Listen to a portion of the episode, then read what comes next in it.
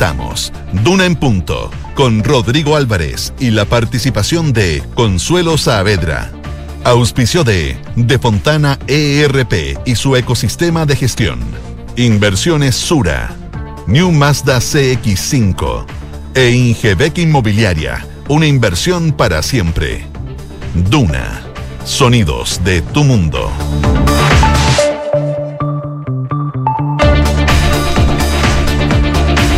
Ya son las 7 de la mañana en punto, 7 de la mañana en punto. ¿Cómo les va? Muy, pero muy buenos días. Bienvenidos a una nueva edición de Una en Punto que hacemos por la 89.7 desde esta oscura, con algunos chubascos, ciudad de Santiago, la capital del país, acá en la región metropolitana. Ya le voy a preguntar a la José Tabracópolos cómo se nos viene el fin de semana, pero todo indica, de acuerdo a los eh, pronósticos, que mm, va a llover sábado y también el domingo. Y no poca agua, ¿ah? Entre 18 y 20 milímetros el sábado, un poquito menos entre 15 y 18 el día domingo. Eh, y de ahí en más, bajas temperaturas para toda la zona central del país. Entiendo que desde Coquimbo al sur comienza a llover a partir del día de mañana. Me cayeron algunas gotitas cuando venía llegando a la radio, así que mm, quizás esto comience en un rato más eh, respecto a las precipitaciones en la zona central. Harto que revisar. Bueno, ayer partíamos el programa contándole de la renuncia de Boris Johnson. Hoy día nuevamente nos hacemos cargo de la crónica internacional a raíz del el asesinato del ex primer ministro japonés Shinzo Abe. Eh, dan la vuelta al mundo las imágenes donde ocurre este asesinato mientras él estaba en un meeting haciendo campaña para elecciones que vienen este próximo día domingo, elecciones eh, comunales y parlamentarias en Japón, eh, y estaba ofreciendo un discurso cuando de la nada aparece un hombre de unos 40 años con una escopeta hechiza, podríamos decir, un rifle bien artesanal, a dos cañones, dispara dos veces, de acuerdo a los datos que están entregando la prensa japonesa, y le da de lleno al ex primer eh, ministro que cae al suelo, tratan de reanimarlo, llega el helicóptero, lo envían a, un hospital cercano, pero em, da la impresión de que no, no, no llega con signos vitales a ese recinto hospitalario y eh, deja de existir. Shinzo Abe, este ex primer ministro japonés, le vamos a contar parte de la historia y por qué es tan importante en ese país, uno de los más longevos, por cierto, que llega al poder o que llegó al poder eh, japonés. Le vamos a contar de eso también, de la situación económica en nuestro país. Alza del precio de las bencinas el día de ayer, fuerte, ¿ah? 20 pesos por litro, eh, 1.200 más o menos está el promedio del precio de la benzina eh, a nivel eh, país y de la reforma tributaria que entra ayer al Congreso a discutirse ya por la Cámara de Diputados y con una novedad, ¿ah? se explicita dónde van a ir eh, los dineros que se recauden por la reforma tributaria, salud y pensiones en su mayoría. Josefina Stavrakopoulos, ¿cómo te va? Muy bien, ¿Cómo está tu salud a propósito? Bien. ¿Bien? Bien. ¿Por qué? Qué bueno, no, pregunto. Es una curiosidad nomás. no, súper bien y de hecho estoy feliz porque se viene la lluvia el fin de semana y me voy a guardar en mi casa. ¿Sí? Ah? Sí, es la excusa perfecta. Es la excusa para perfecta no salir, para, para no decir salir. bueno eh, y para estar eh, Y descansar. planchado, ¿no? Totalmente, viendo series.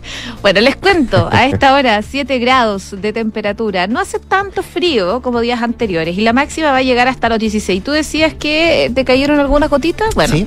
Hay chubascos aislados Ah, a esta hora en Ya. la capital, pero no van a durar mucho, se espera que se despeje durante el transcurso de la mañana y durante la tarde va a estar totalmente despejado. Sí o sí mañana llegan las nubes, las nubes y eh, la lluvia, eh, lluvia que podría estar acompañada de ráfagas de viento de entre 25 a 40 kilómetros por hora, tormentas eléctricas y precipitaciones que van a durar por lo menos hasta el lunes. Así que buenas noticias para la capital que está, sabemos, con problemas de escasez hídrica.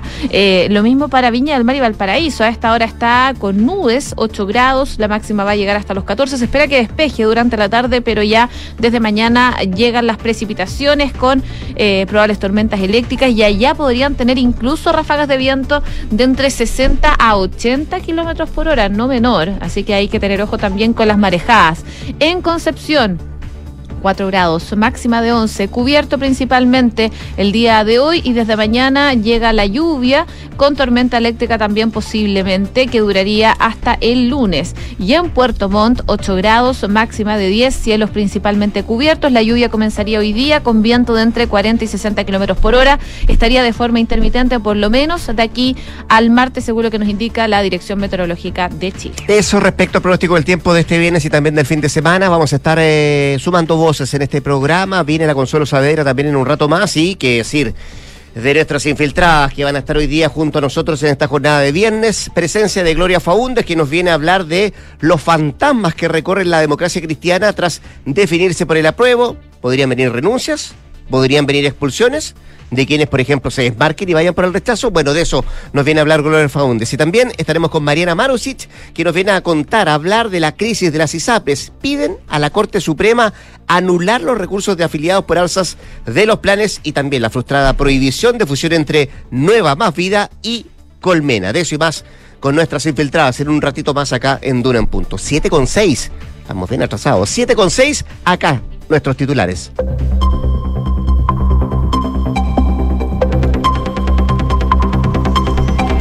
El gobierno ingresó al Congreso la reforma tributaria, donde más de la mitad de lo recaudado irá a pensiones y a salud. Se trata del pilar del programa del presidente Gabriel Boric, que busca reunir el equivalente al 4,1% del PIB en cuatro años para financiar su amplia agenda de derechos sociales. La ministra Camila Vallejo inició el despliegue informativo en regiones de cara al plebiscito, mientras que anoche las coaliciones oficialistas, Aprobó Dignidad y el Socialismo Democrático, inscribieron separadamente en el CERVEL sus comandos para elaborar franjas que apunten a un electorado distinto sin perjuicio de que territorialmente va a existir coordinación unitaria. 49 exministros durante la concertación firmaron una carta en apoyo al apruebo. La declaración se conoce en medio de las divisiones que se han generado en la centroizquierda de cara a la consulta ciudadana del próximo 4 de septiembre. Desde Chile Vamos y el Partido Republicano se unieron en la franja de cara al plebiscito y le cedieron el espacio a la sociedad civil. Los cuatro partidos se inscribieron ante el CERVEL y anotaron a nueve organizaciones del mundo civil, entre ellas Comi Salud Libre, No Más Víctimas, entre otras. El plan antirrobos que presentó el gobierno busca generar más fiscalización y terminar con la circulación sin patente. El subsecretario de Prevención del Delito, Eduardo Vergara, afirmó que se está abordando el robo violento, entendiendo que sigue siendo un porcentaje mínimo en torno al hurto de vehículos en general. El 90% de los inscritos en la prueba de transición de invierno se presentó a darla y la más rendida fue la de comprensión lectora. Con cifras positivas a ojos de las autoridades se llegaron 30.107 de las 33.380 personas que se habían inscrito, lo que mejora el registro del verano cuando el 86% de las personas que se había anotado para dar la prueba de transición se presentó al examen. Y ya lo comentábamos, el ex primer ministro japonés Shinzo Abe fue asesinado de un disparo. Los médicos confirmaron el deceso tras el ataque de un ex militar mientras daba un discurso de campaña en la ciudad de Nara. El autor del crimen fue detenido. Y condenaron a más de 20 años de cárcel al policía que mató a George Floyd asfixiándolo con la rodilla. La pena federal es definitiva y no puede apelar como Chauvin lo hizo en la condena que le impuso el Tribunal de Estado de Minnesota. 7 con 9. Vamos al detalle de las informaciones. Partamos con lo que tú estabas contando, lo que partimos del programa también, que tiene que ver con el asesinato del ex primer ministro japonés Shinzo Abe eh, a manos de un desconocido, un hombre de 40 años que dispara un par de veces mientras le estaba ofreciendo un eh, discurso, un meeting a propósito de las elecciones del próximo fin de semana en ese, en ese país. Fíjate que estoy revisando los portales, José, no hay ninguno que no tenga como primera información lo que ha significado el asesinato del ex primer ministro japonés, incluso el Guardian que em, tenía todo el despliegue respecto a lo que significó el día de ayer la renuncia de Boris Johnson. Uno mira y hace un primer scroll y efectivamente no tiene a Boris Johnson, sino que tiene la muerte de Shinzo Abe como primera información, primer destacado en este en el portal em, del portal británico. Eh, damos cuenta de esta de esta noticia por el hecho de que se trata, por cierto, de una de las autoridades más destacadas del último rato en, eh, en Japón, 67 años tenía Shinzo Abe eh, y su muerte fue confirmada por el primer ministro de ese país, Fumio Kichida, quien dijo que ingresó en una condición crítica a un centro hospitalario y que los médicos hicieron todo lo posible para tratar de salvarlo, pero no ocurrió así. Hay varios videos que dan vuelta al mundo ya que muestran cómo fue este ataque y donde se ve a un hombre de mediana edad que tras ejecutar al menos dos disparos es detenido por personal de seguridad. Se le lanzan sobre él, lo tratan de, tomar, trata de escapar, pero al final lo logran eh, capturar quienes estaban eh, resguardando la seguridad del ex primer ministro japonés. Fue atendido en ese lugar, en ese hospital, y llevado también, como decía yo, en helicóptero a este centro cercano, donde aparentemente sin signos vitales llega y ahí se reporta la muerte por parte de la prensa local. La policía detuvo a este hombre. Se dice que tenía una especie de rifle hechizo, una escopeta hechiza de dos cañones eh, que estaban pegados con, con, adhesivo. Eh, y ahí eh, ocurre esta situación. estamos hablando de un hombre de 41 años que ya fue identificado como Yamagami Tetsuya, este autor de los disparos que termina con la vida del ex primer ministro japonés, le dispara por la espalda, eh, mientras el político estaba ofreciendo un discurso durante la campaña para las elecciones a la Cámara Alta del Parlamento nipón, que están previstas para este próximo día domingo. Vamos a ver qué es lo que resuelve, por cierto, la autoridad política de ese país ante el asesinato del ex primer ministro japonés, que se transforma, José, eh, o era uno de los eh, políticos más longevos que llegó al, al poder en, Japón, em, destacado por varias políticas, no solamente eh, su situación internacional y sus lazos que quería establecer con Corea del Norte, con Rusia y también con los Estados Unidos, sino que también lo pasó no tan bien con algunas políticas económicas. Bueno, Shinzo Abe, eh, como tú decías, es el primer ministro más longevo de Japón, eh, gobernó el país entre el 2006 durante un año y luego volvió al poder entre el 2012 y 2020 recordemos, no fue hace mucho cuando él tuvo que salir de su cargo. ¿Te acuerdas que lo criticaron bastante por la política respecto a la pandemia que tomó Japón? Sí, sí, lo criticaron mucho, pero no sale por eso, sino que sale por una enfermedad que, que él padece, una colitis ulcerosa. Una enfermedad crónica. Que, es crónica, desde chico tiene esta enfermedad, pero que eh, probablemente los episodios de estrés que debe generar eh, ser primer ministro de Japón, de cualquier nación, pero de Japón no, tenía que hacer un tratamiento sí o sí. Tenía que hacer un tratamiento y por eso mismo tuvo que salir eh, de, del cargo, eh, no porque él quería, lo hace en 2020 en plena pandemia, y en ese momento lo que decía los periodistas es que era realmente desgarrador dejar muchas metas sin terminar, porque claro, él vive por la política eh, y tuvo que salir por este problema eh, que lo aqueja. Señaló que entre ellas el problema de los japoneses secuestrados hace años por Corea del Norte, una disputa territorial, como tú mencionabas, con Rusia y una revisión de la constitución de renuncia a la guerra de Japón eran parte de los temas que de alguna forma dejó inconcluso. Su inclinación ideológica de derecha irritó a las Coreas y a China principalmente. Abe de todas maneras no logró su preciado objetivo que era eh, reescribir finalmente la constitución pacifista redactada por los Estados Unidos debido al escaso apoyo que tuvo del público. Y los partidarios de AVE dijeron que su legado era una relación más sólida entre Estados Unidos y Japón, que tenía como objetivo reforzar la capacidad de la defensa de Japón y esto también le generó enemigos.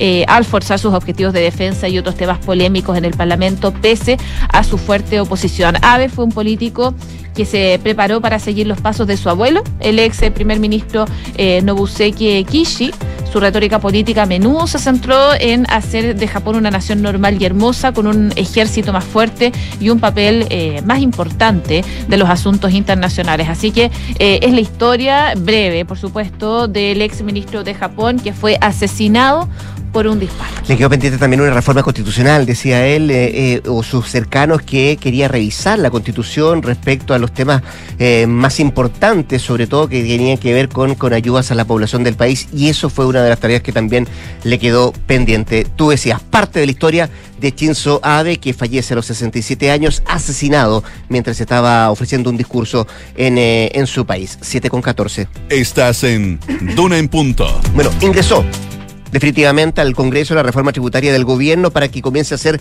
discutida y se trata de un proyecto que tiene 260 páginas de extensión y cuyos dineros, de acuerdo a lo que destaca el propio texto, van a ir destinados en su mayoría a salud y también a pensiones, un proyecto que es clave para financiar el programa de gobierno y que busca recaudar 4,1 puntos del Producto Interno Bruto que ingresa por la Cámara de Diputados. Ahí se va a dar la discusión en principio eh, y ahí se va a debatir el llamado corazón de esta reforma que incluye cambios a los impuestos a la renta personal, la creación también de un impuesto a la riqueza, desintegración del sistema, restricciones y exenciones tributarias, las medidas también para combatir la ilusión y la evasión fiscal y las modificaciones al royalty minero son parte del seno de lo más importante de esta reforma tributaria que, como decíamos, ingresó ayer a la Cámara de Diputados. La novedad dentro del proyecto es que el Ejecutivo revela sincera en qué va a destinar los 4,1 puntos que se van a recaudar. El texto destaca que 2,9 puntos del PIB serán destinados a dos profundas reformas que están comprometidas por la administración del presidente Boric, el sistema de pensiones y también el sistema de salud. Además, se detalla que la reforma va a permitir también avanzar en la realización de otros derechos sociales. Cerca de 0,4 puntos del PIB van a estar recaudados y serán destinados a políticas de educación. Es parte de lo que detalla el texto, insisto, 260 páginas de la reforma tributaria que ingresó ayer a la Cámara de Diputados y que comienza a discutirse, José, en un ambiente, en un clima que no es el mejor desde el punto de vista económico, sobre todo por el alza del dólar y la baja en el precio también del cobre. Eh, a propósito, hoy a las 8 que tenemos informe de IPC del sexto mes del año, el IPC del mes de junio. ¿Qué dicen las proyecciones? Mira, para el corto plazo las expectativas de inflación siguen bastante elevadas. Así, mm. para junio, por ejemplo, los economistas consultados prevén un alza de entre 0,9% y un 1,1%. De concretarse esa previsión, el IPC en 12 meses seguirá su senda alcista, subiendo del actual 11,5%. Siempre sobre los dos dígitos. Sí, y, pero podría subir eh, más de lo que estaba considerado, entre 12,5 y 12,7%, siendo el mayor registro desde junio desde 1994. Entre enero y junio el acumulado fluctúa entre 6,9 y 7,1. Y en la parte baja de las expectativas se ubican algunos que esperan una variación de 0,9, lo que implicaría llegar al 12,5% en términos anuales. Igualmente es, eh, es alto y ahí tiene que ver muchos factores, entre ellos el precio del dólar, el cobre, cómo ha bajado. Eh, vamos a ver qué pasa con el precio también de las exportaciones que se complican con el valor del dólar. Y ahí a ver entonces qué pasa con el IPC, pendientes de las cifras que va a entregar y si cuánto suben los alimentos de aquí a los próximos a los próximos meses, el precio de los alimentos en este, las este importaciones, importaciones también. Sí, ah, porque las exportaciones igual se No, pues se frotan los manos los exportadores, a propósito del dólar. Los que sufren son los, otros, los que importan y todos los que compramos. Básicamente las cuestiones que tienen que ver con, con tecnología, que eh, dicen entre este mes y el que viene van a subir bastante. Sobre todo, fíjate, me contaban que toda la gente que, exporta mucho y que está pensando, por ejemplo, en vender productos para Navidad, está comprando ahora. Así que imagínate los precios que se van a venir para Navidad. Bueno, el que sabe, sabe. Vamos a tener que seguir. Porque, porque se demoran los envíos, entonces todo eso se compra ahora entre julio y agosto para que llegue entre septiembre y octubre y ya comenzar a vender en noviembre. Claro, para Navidad. tener un valor más bajo. Así que va a tener una Navidad no, no muy baratita este año, 7,18. Estás escuchando Duna en punto. Oye, si la semana económica ha sido intensa, que decir de la política que comenzó con el cierre del trabajo de la Convención Constitucional el día lunes y de ahí en adelante sinceramientos varios de cara al plebiscito del 4 de septiembre y que ha tenido a varias figuras mostrando su postura o por el apruebo o por el rechazo, sumado además al revesón que mm, generó la carta del expresidente de la República, Ricardo Lagos, que además ayer deja la puerta abierta eh, a la posibilidad de votar en blanco. Esto según una entrevista, parte de una entrevista que ofreció al diario La Tercera, que entiendo en su totalidad va a estar eh, publicada el próximo día domingo. Eh, sumamos a esto que el miércoles comenzaron las campañas de cara al plebiscito de septiembre y el gobierno ya eh, va a partir este lunes su despliegue informativo. Ese día la vocera de gobierno, Camila Vallejo, va a iniciar el despliegue informativo fuera de la región metropolitana en este marco de la campaña que tiene el gobierno, que es voto informado. Y será la ciudad de Puerto Montt el destino de la vocera donde se apunta a cumplir con una tarea que el gobierno se ha fijado para el referéndum constitucional y que es informar a lo largo del país el texto propuesto por la convención y despejar también interpretaciones que no se ajustan a la realidad respecto de los alcances de sus normas. El principal objetivo era disponer a través de distintos soportes la propuesta de nueva constitución íntegra para que la ciudadanía pueda acceder al texto y así tomar una decisión informada. Según explican en la moneda, tanto el ministro, la ministra Vallejo, digo, como otras autoridades del gobierno que se van a sumar a este despliegue en las próximas semanas serán cuidadosas para evitar acusaciones, por cierto, de proselitismo. Em, y ese mismo instrumento van a utilizar o se habilitó para las Express lidera el ministro Giorgio Jackson, el Ministerio de Desarrollo Social, encabezado por Janet Vega, y también Presidencia para difundir información imparcial sobre este proceso eleccionario. En paralelo, anoche eh, terminaba el plazo para inscribir en el CERVEL las candidaturas de quienes quieran participar en la campaña electoral, básicamente los comandos y cómo se va a llevar adelante esta campaña. ¿Hay novedades? Sí, bueno, hay novedades, partidos ya se inscribieron desde ambos lados. Tú comentabas lo que está pasando con el oficialismo, desde la oposición, sin una puesta en escena en común y a través de Internet, es que se inscribieron en el servicio electoral eh, para la campaña las colectividades de Chile Vamos, que une a la UDRN y Evópoli, y junto al Partido Republicano. Ellos van a hacer una franja televisiva en común, pero la particularidad que va a tener esa franja o ese espacio audiovisual es que las cuatro tiendas definieron que van a ceder sus minutos de franja a organizaciones de la sociedad civil para que estas sean las voces que salgan por el rechazo. Fue justamente este detalle el que tuvo ocupado los partidos durante la jornada del jueves y, claro, se llamaba a esto porque sabemos eh, eh, que a lo mejor la derecha está ligada a no querer reformas, no querer cambios y por eso lo que hacen es cederle este espacio a la sociedad civil para que ellos sean las voces del rechazo en esta campaña, en esta franja. Ya, pues así que movida la arena política a propósito también de lo que significa los sinceramientos y todo lo que viene de aquí en adelante con las campañas de cara al plebiscito de salida del próximo 4 de septiembre, 7 con 21. Y revisamos indicadores económicos. La UEF 33.192 pesos, el dólar a la baja 952, el euro también en números rojos 975, el IPSA 5.101 eh, puntos al alza y el cobre 3,51 dólares la libra.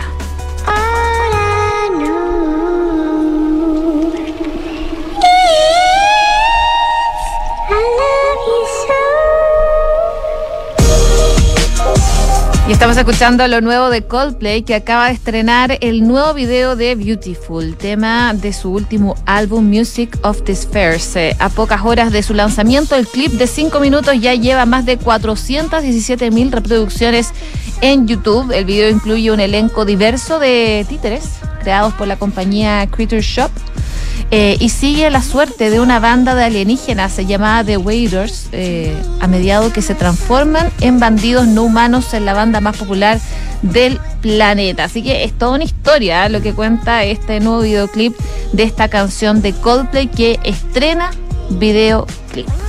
Y fíjate que el 17 de julio se podrá escuchar en vivo y en forma gratuita el audio del segundo de los cuatro shows de Coldplay en París. En París, sí, tal cual. Buenas noticias. ¿Cuánto lleva ya de reproducción, de reproducción este video? Uf, mucho. ¿Mm? Mucho. 417 mil reproducciones en YouTube. Mira tú, ¿eh? Ya, pues con la música de los británicos de Coldplay nos vamos a la pausa comercial. La José Stavrakopoulos va a volver a las 8 de la mañana para actualizarnos informaciones. Antes de la pausa, conecta la gestión de tu empresa con Sapiens ERP y tu área de gestión de personas con Senda, ambas soluciones de Defontana y su ecosistema de gestión empresarial. Integra todos los procesos de tu compañía en defontana.com. Tiene un buen consejo? Proteja sus ahorros con una inversión segura y rentable en el tiempo como son los departamentos. Asesórate con Ingepec Inmobiliaria para que puedas tomar la mejor decisión de inversión. Entra ya a ingepecinmobiliaria.cl 7 con 23, pausa comercial. Regresamos con más acá dura en punto. Quédese, no se mueva de la 89.7. ¿Qué es la perfección? Para algunos, un arte que toma tiempo. Para otros, el amor por los detalles. Para nosotros es pasión, diseño y tecnología en todo lo que hacemos. 10 años de innovación que trascienden cada generación. New Mazda CX5, diseñado a la perfección. Descúbrelo en Mazda.cl. Feel alive. Mazda. Darko Center. Cuando el sistema de gestión ERP de tu empresa es antiguo, no se conecta con nada y suena así. Pero cuando contratas Sapiens de Defontana, tu empresa suena así.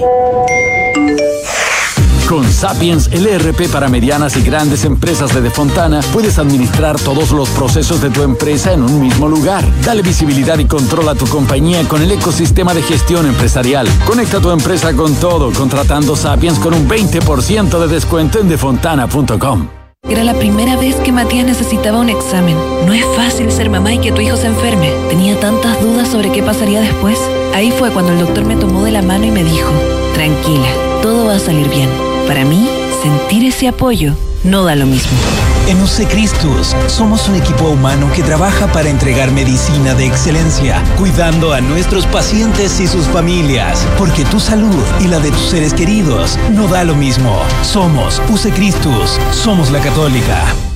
Qué rico que podamos viajar todos al sur este año. Haber calzado las vacaciones fue una tremenda idea. Sí, con la Javi estamos listos, listos. Oye, ¿y cómo lo van a hacer con el Roque al final? Se queda donde mi mamá. Con Marcelo contratamos Verisur hace un par de días, así que podemos partir tranquilos. Ah, qué buena. Y la casa queda en buenas manos. Sabemos que quieres estar tranquilo cuando sales de casa. Conoce la alarma Cero Visión de Verisur, capaz de actuar antes que lleguen las fuerzas de seguridad. Calcula online en verisur.cl o llama al 600-385-0003. Activa Verisur. Activa tu tranquilidad.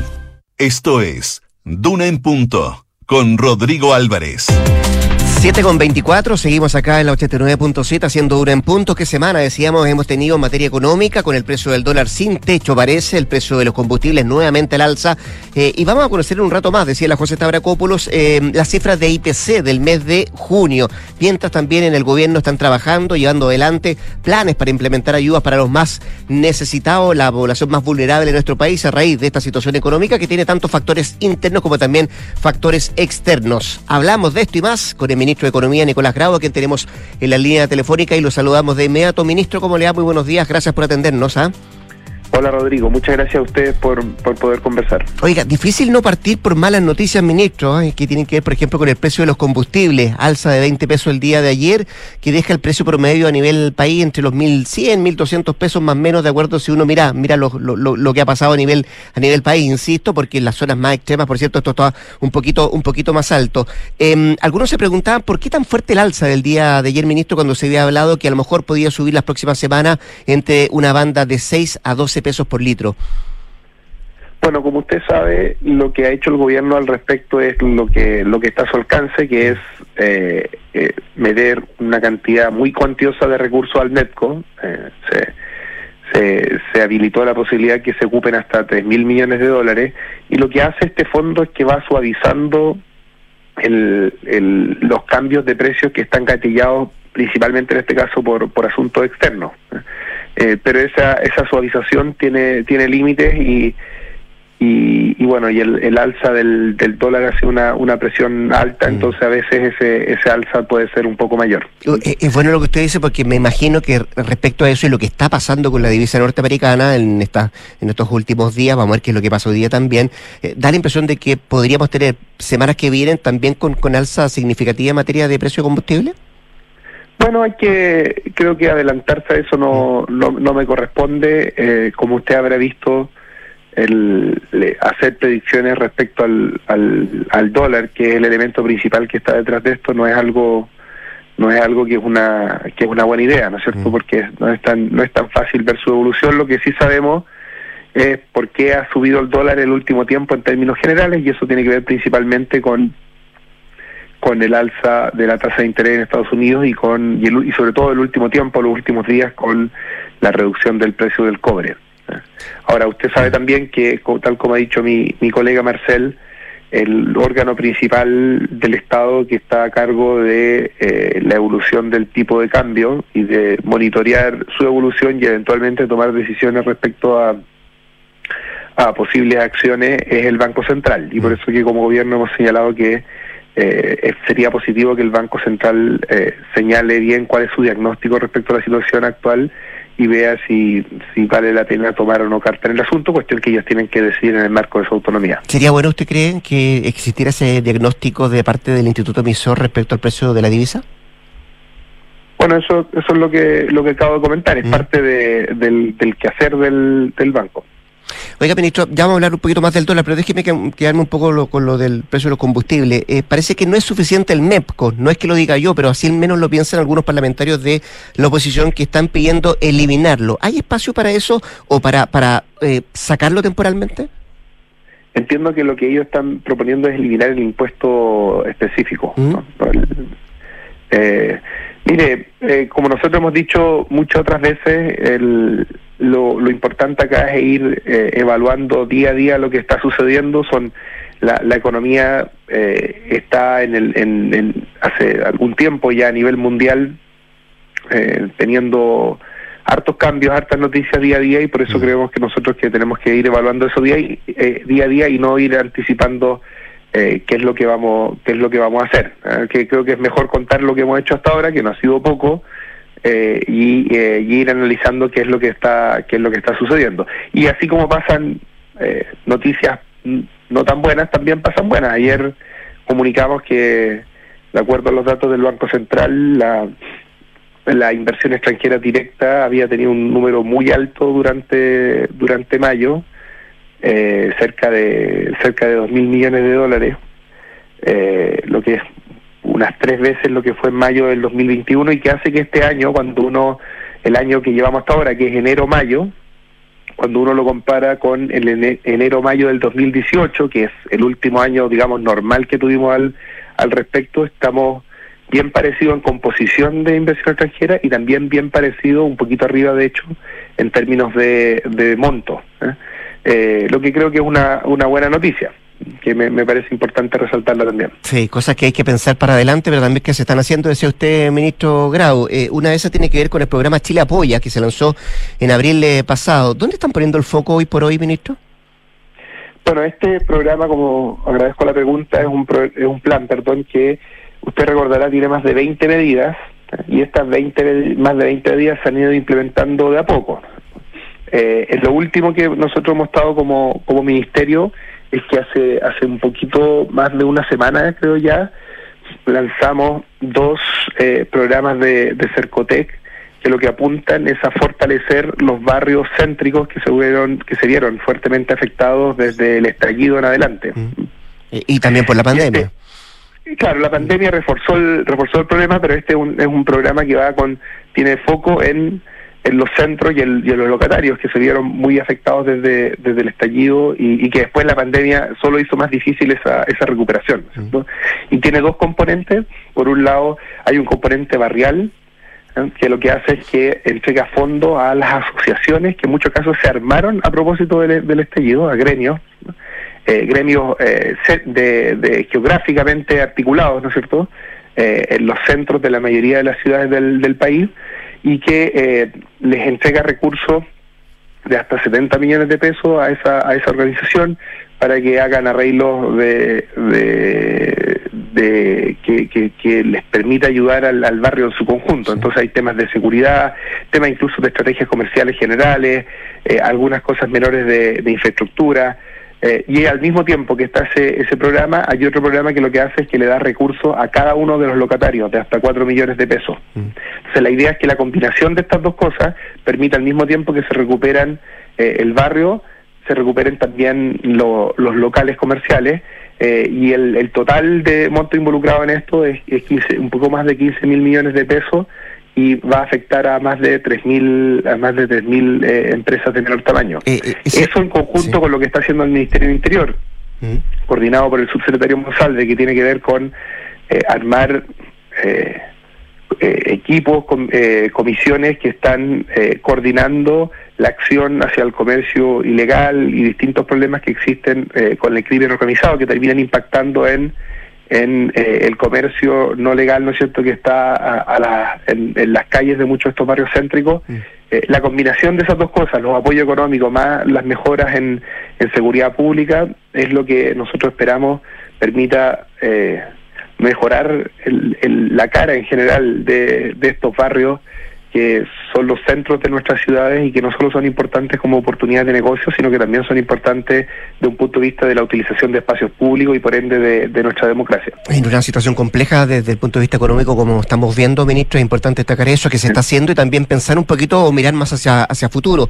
Eh, hace un y una cosa más, perdón, Rodrigo, que se me, se me olvidó que creo que es bien importante, es recordarle a las personas, bueno, en, en el caso anterior, son eh, concursos que hay que postular vía Cercotec y que cierran el 19 de julio. Y además quisiera recordar que eh, todavía, y por, va a ser eso por algunos meses, las empresas de menor tamaño que eh, hasta antes de mayo pagaban a un trabajador o a más trabajadores, trabajadoras el salario mínimo, pueden postular en el servicio de impuesto interno para recibir la ayuda que se aprobó para que puedan pagar el alza del salario mínimo. Eh, hasta ahora más de 80.000 empresas han hecho esta solicitud. Esta es una solicitud súper fácil de hacer en la página web del, Servicio de Impuestos Internos.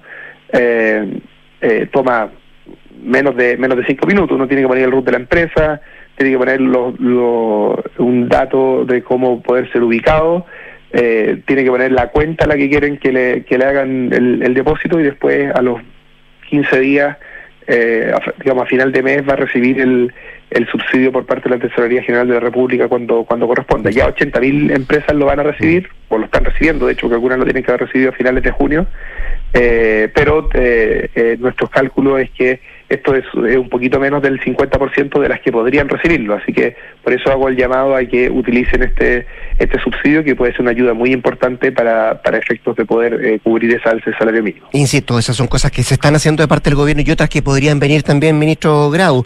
Eh, hace un tiempo atrás el presidente Gabriel Boric descartó la posibilidad de entregar un IFE de invierno, pero se abrió eh, a otras herramientas que se estaban analizando en economía, en Hacienda, decía él. ¿Se podría, por ejemplo, venir un bono más focalizado para la gente más vulnerable, ministro?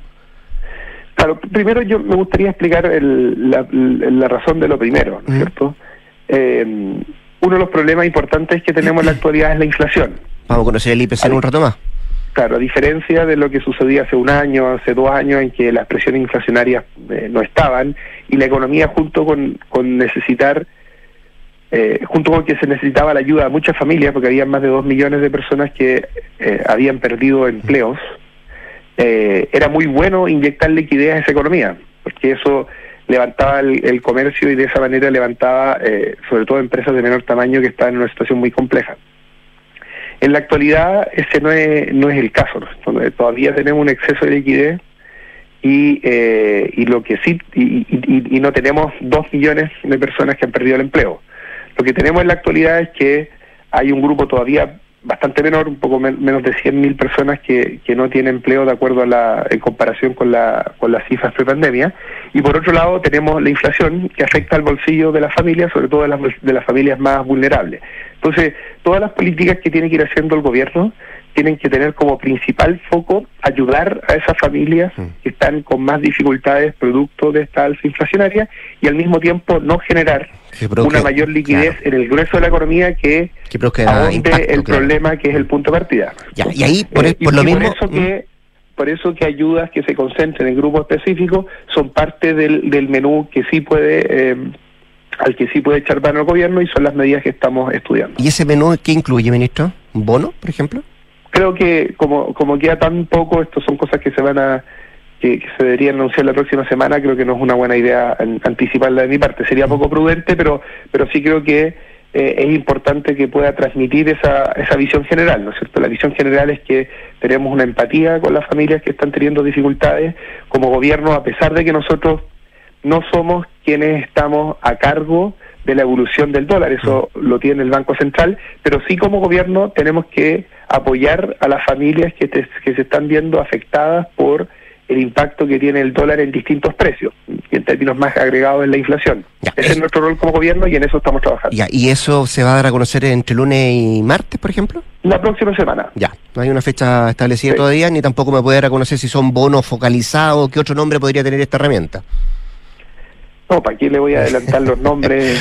Eh.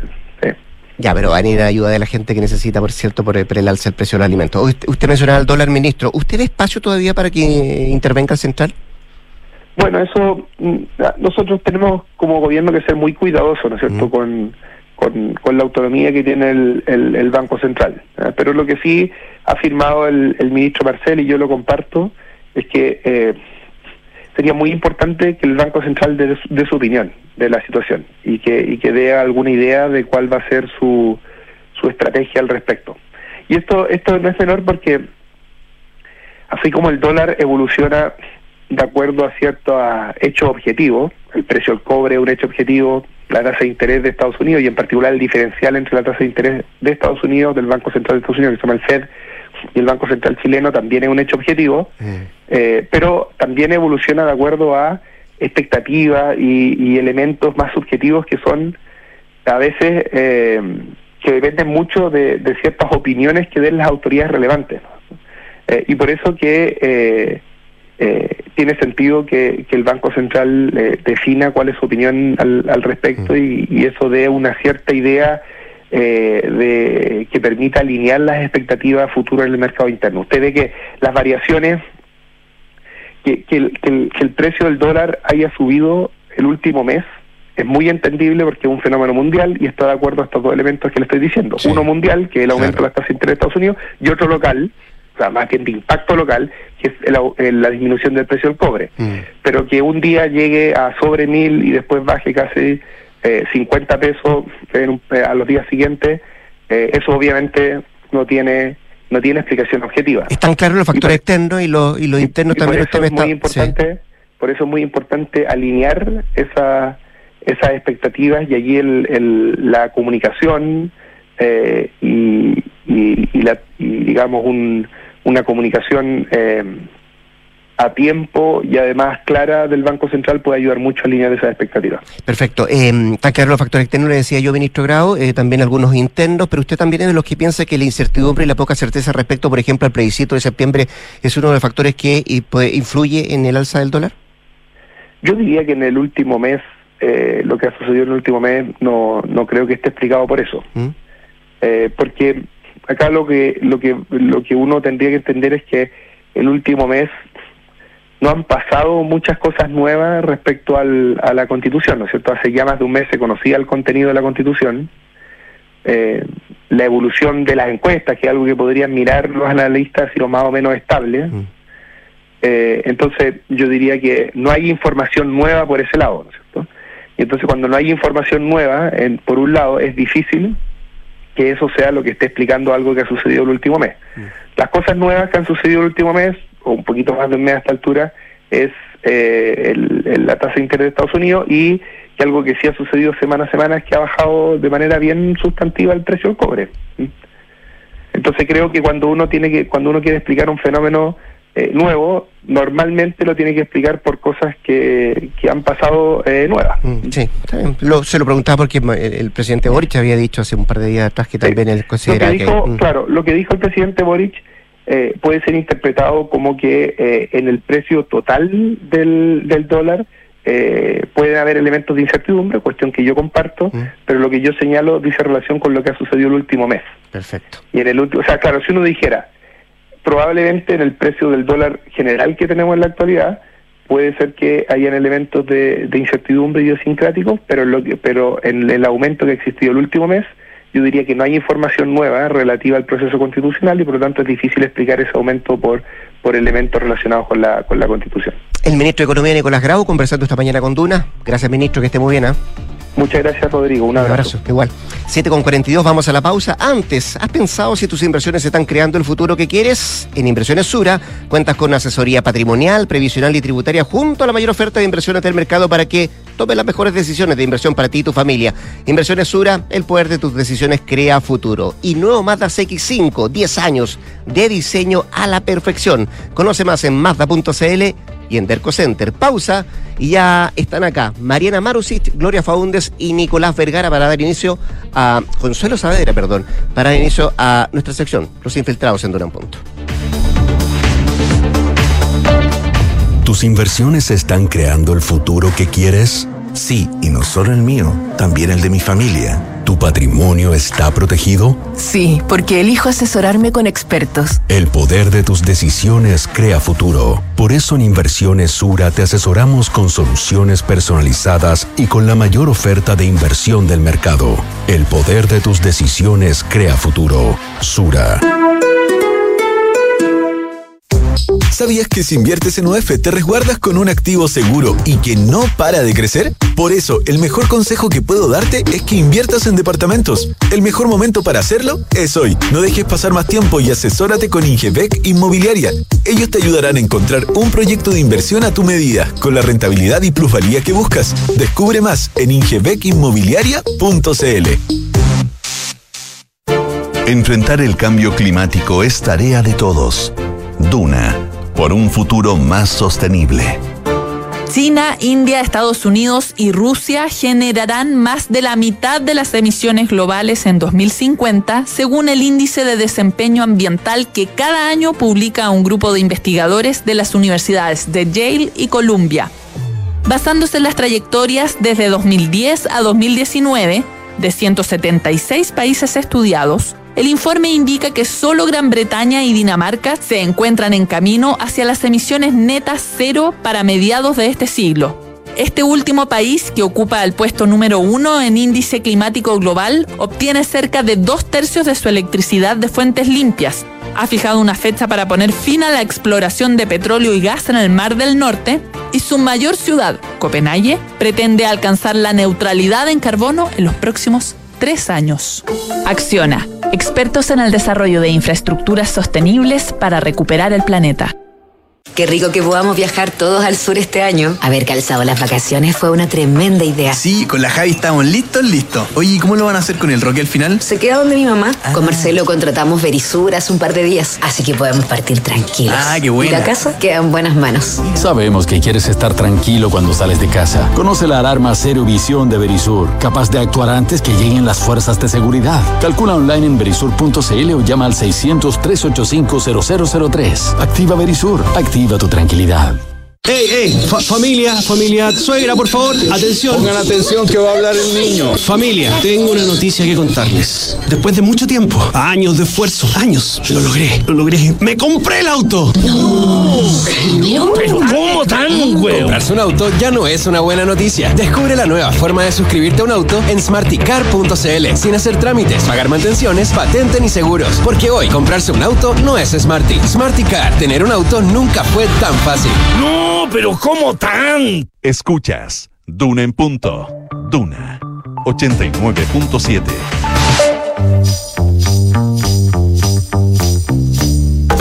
Son los infiltrados en Duna en punto.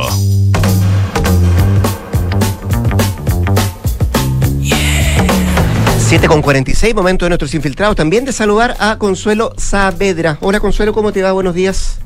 Hola Rodrigo, ¿cómo estás? Muy buenos días. ¿Infiltradas? ¿Gloria Faúndes hoy día? No, me tomé una pausa. Sí. Gloria Ah, nos confundiste a todos. sí. y Mariana Marusic. ¿Cómo les va? Muy bien, Muy gracias. buen día. Oh, están todos abrigados. Es ¿Preparados para la lluvia? está llovi- Acá ya está lloviendo. Sí. ¿Pero cómo? Sí, pues. No, Pero si va a llover mañana y el domingo. Bueno, se supone. Se supone mañana en la, mañana en la tarde empieza la lluvia. Se supone que mañana con, con mayor intensidad, entre 18 y 20 para la región metropolitana milímetros, el domingo algo parecido, pero bueno, esto estaba fuera de libreto parece. Una avanzada. Ah, ya. ¿Mm? Pero Una igual bien, ¿no? en Sí. Igual bueno, de todas maneras. Igual bien. Buenísimo. Sí. Sí, sí, sí, sí. Gloria Faunde. Claro, donde el clima no está No claro. está bueno, no está claro. ¿ah? Donde está bien nublado, ¿no? Donde está bien nublado eh, esta verdadera guerra de nervios, creo yo, que se está armando en la DC. Lo habíamos hablado en, en, en infiltrados anteriores, que tenía que ver con que si iba a haber un partido que probablemente tuviera que vivir más tensiones por eh, el tema ante el plebiscito, era la democracia cristiana. Previendo este asunto, eh, varios eh, tomaron la batuta a los expresidentes de ese partido, pero eh, varios dirigentes estaban en esta idea de que era mejor dejar libertad de acción para evitar estas fricciones ¿no? que se desataron a partir de el jueves, no, del miércoles, cuando la Junta Nacional resolvió que la democracia cristiana se marcaba por el apruebo. Fue una definición eh, estrecha eh, en rigor para una eh, decisión de esta naturaleza, 63%, co- 63% claro a favor del apruebo contra un 36% en favor del rechazo, lo que Ay, te iba a preguntar, ¿tú lo consideras estrecho eso? Yo fíjate que no lo considero. Ah, no, yo lo bueno, encontré medio estrecho, sí. Porque son definiciones que, que, que, que trascienden, creo yo, eh, Mm, eh, demasiado... eh, eh, las po- son posiciones que van a quedar en la historia ¿no? de los partidos cuando se, se tomen claro. decisiones. Mm. Pero además porque yo creo que esta es una definición, la de la Junta Nacional, que fue más de base. Yo creo que la élite eh, de ese partido, los parlamentarios, eh, eh, su- sus dirigentes eh, sociales de primera línea su- y su propia directiva está muy polarizado en torno al, al evento. Entonces yo creo que ahí la fractura se nota más, basta ver la guerra de declaraciones que ha salido al aire, que, que de verdad...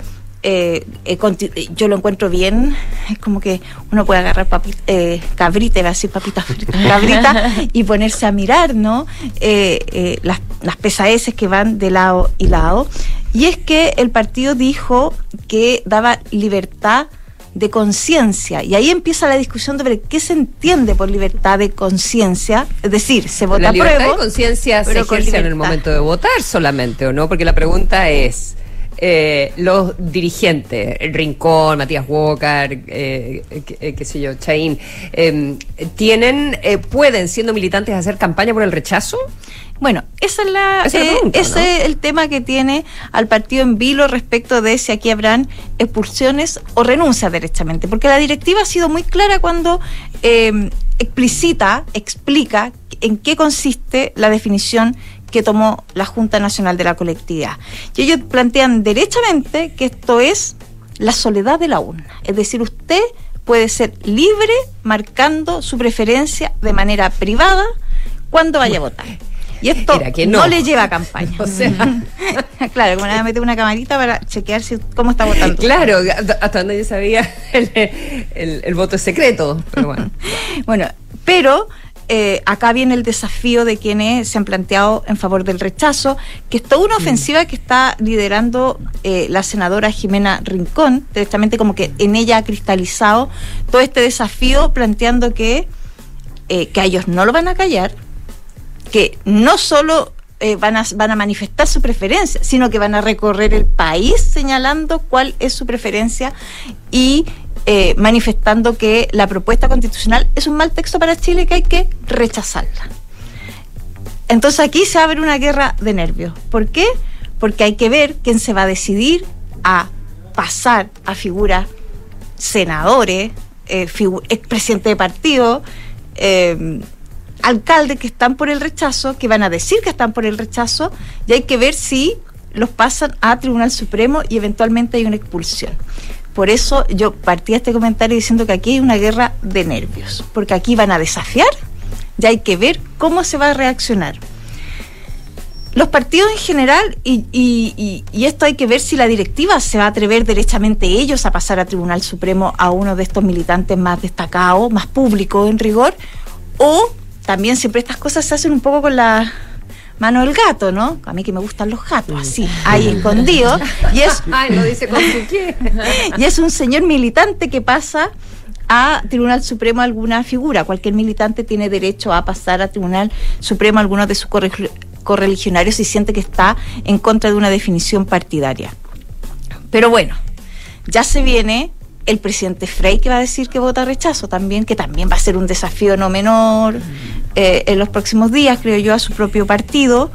Eh, y, la, y, y, y, y- conviene, digamos, hacer la reflexión de dónde están de lado y lado, porque ya aquí hay, eh, que fue una Junta Nacional, bueno, fue privada, por cierto, pero fue telemática y, y, se, y han trascendido varios eh, testimonios, fue muy eh, comentado el del ex senador Andrés Saldívar, que está por el rechazo y que se quiebra muy fuertemente en la definición. Y están otros como Buenchumilla, el senador Francisco Buenchumilla, que no fue a la Junta, pero que derechamente ha dicho, ya sé que va, váyanse, terminemos la fiesta en paz, que se vayan los que votan rechazo, nos quedamos nosotros con el partido y tan amigos como antes. Veamos, po, porque la democracia cristiana va a pasar por estas semanas por una tensión, veremos en qué decanta y si la fractura, que es, a mí me parece insoslayable en el partido, eh, sí decanta en eh, un movimiento político más fuerte que pudiera hacer que haya una salida fuerte eh, de, esa de grupos de esa colectividad a armar una cosa distinta, que yo creo que esa va a ser la gran pregunta post plebiscito y la centroizquierda que se ha dividido en torno al rechazo y el apruebo, porque esto no es un problema de la derecha, es un problema de la centroizquierda, y hay que ver si va a dar esta diferencia sustantiva para rearmar el mapa político. Ya. Esa va a ser la pregunta. De Pregunta que a ver si se responde en los próximos, en los próximos días, en las próximas semanas. Gracias, Gloria.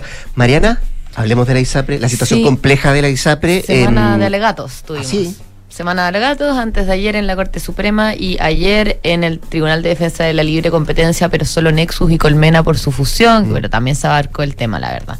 Eh, el miércoles fueron las seis ISAPRES con sus respectivos abogados a alegar a la Corte Suprema producto de todos los recursos de protección que se interpusieron en las Cortes de Apelaciones y que ahora escalaron a la Suprema por el alza de los planes de salud la adecuación de este año. Ya lo hemos venido hablando hace rato, pero ahora la Suprema va a tener que tomar eh, una decisión que va a ser básicamente la definitiva en el área judicial. Hay otra que tiene que tomar la superintendencia, que es distinta, eh, el superintendente más específicamente. Y eh, la verdad es que la ISAPRE, mm, además de, bueno, básicamente argumentaron que este proceso es distinto porque ahora hay una ley que establece que ellos pueden subir los planes hasta cierto monto, digamos, que lo define el regulador, lo que hemos venido hablando, pero también levantaron una serie de alertas sobre la sostenibilidad, la sostenibilidad del sistema eh, y hablaban ellos de que está en riesgo, de que nunca habían estado en una situación como esta eh, y que es más urgente que nunca eh, hacer algo al respecto y que es cosa de ver los números. Ayer la ministra de Salud, eh, eso sí, eh, a ella le preguntaron si ella creía que podría o no quebrar una ISAPRE y ella decía que no, que en realidad uno decía, comentó que, que igual en 2020 les fue bien y que ella pensaba que deber- deberían haber, eh, digamos, ahorrado en, en tiempo de, no, no lo dice así, pero en tiempo de, de, vacas gordas, de vacas claro. gordas, claro. Eh, y, y que en realidad también comentó que la Superintendencia de Salud está, está, tiene toda una normativa, que se rige a la normativa y, y qué sé yo. Bueno, eh, igualmente, si a- eh, ayer durante, porque recordemos que Nexus quiere comprar Colmena, Nexus la, la controladora de Nueva Más Vida. Y también nuevamente una, una de las razones que ellos dan es que la industria no están pasando por un buen momento y ellos quieren eh, eh, eficientar procesos, digamos, y con la fusión de ambas eso se podría lograr, esa es una de las cosas que se argumentaban. Igual cuando uno mira las cifras, en 2000, eh, el año pasado las ISAPRES perdieron 150 mil millones de, pesos y eso es lo que te dicen, o sea, durante los alegatos, por ejemplo, en la Suprema, Colmena argumentó que, que solo el año pasado perdió todo lo que había ganado en 11 años. Entonces, eh, entonces hay, hay, claro, hay, o sea, o sea, con salud fue eso, la que argumentó eso. Entonces hay casos y casos de ISAPRES igual que, que se pueden mirar con mayor detención. Pero claro, si uno mira las utilidades que consiguieron entre 2018 y 2020, en el neto las ISAPRES sí registran algo de, o sea, registran utilidades. Pero claro, en, en, en el detalle no necesariamente todas. Ahora, solo en 2020 la- la- las ganancias fueron la mitad, digamos, de, de las, todas las pérdidas que se registraron el año pasado. Entonces tampoco alcanza a compensar del todo. La verdad es que las ISAPRES, bueno, han, han continuado levantando alertas, están bien preocupadas por la situación y están a la espera más que nada eh, por un tema también de certeza jurídica para ver lo que determina sobre todo la Superintendencia de Pensiones y la Corte Suprema, o sea, la Superintendencia de Salud y la Corte Suprema, eh, que, que va a ser determinante para ¿Y ellos. para, ¿Y para cuándo es eso? ¿Hay un plazo para el Mm? No hay un plazo muy establecido. Eh, lo que pueda pasar es que quizás la Super de Salud espe- espera ver qué hace la, Suprema para pronunciarse, pero no hay plazo establecido. En el caso del TLC, que en realidad no se pronuncia sobre la, situación de la industria probablemente, pero sí ellos tienen un plazo de tres meses, ponte tú, para pronunciarse. Eh, eh, y lo otro que, que va a ser también muy decisivo es el reajuste eh, del tema de GES, el alza de precio GES, que en eso tiene que pronunciarse también el gobierno, eh, publicar un decreto para que ellos puedan hacer ahí un ajuste que se hace cada tres años y que en este caso por ahora no hay señales de que, de que vaya a haber un reajuste, pero todavía puede pasar, digamos, no se han cumplido los plazos. Bien, pues, Mariana Marusic, Gloria Faúndes, nuestras infiltradas de viernes. Que estén bien. ¿eh? Estén bien. Buen fin, de, semana. Gracias, Consuelo. Buen fin de chao, nos vemos. Se viene la noticia con Josefina Tabra Copros. Después de eso hablemos en off. Que es acá el 89.7. Que esté muy bien.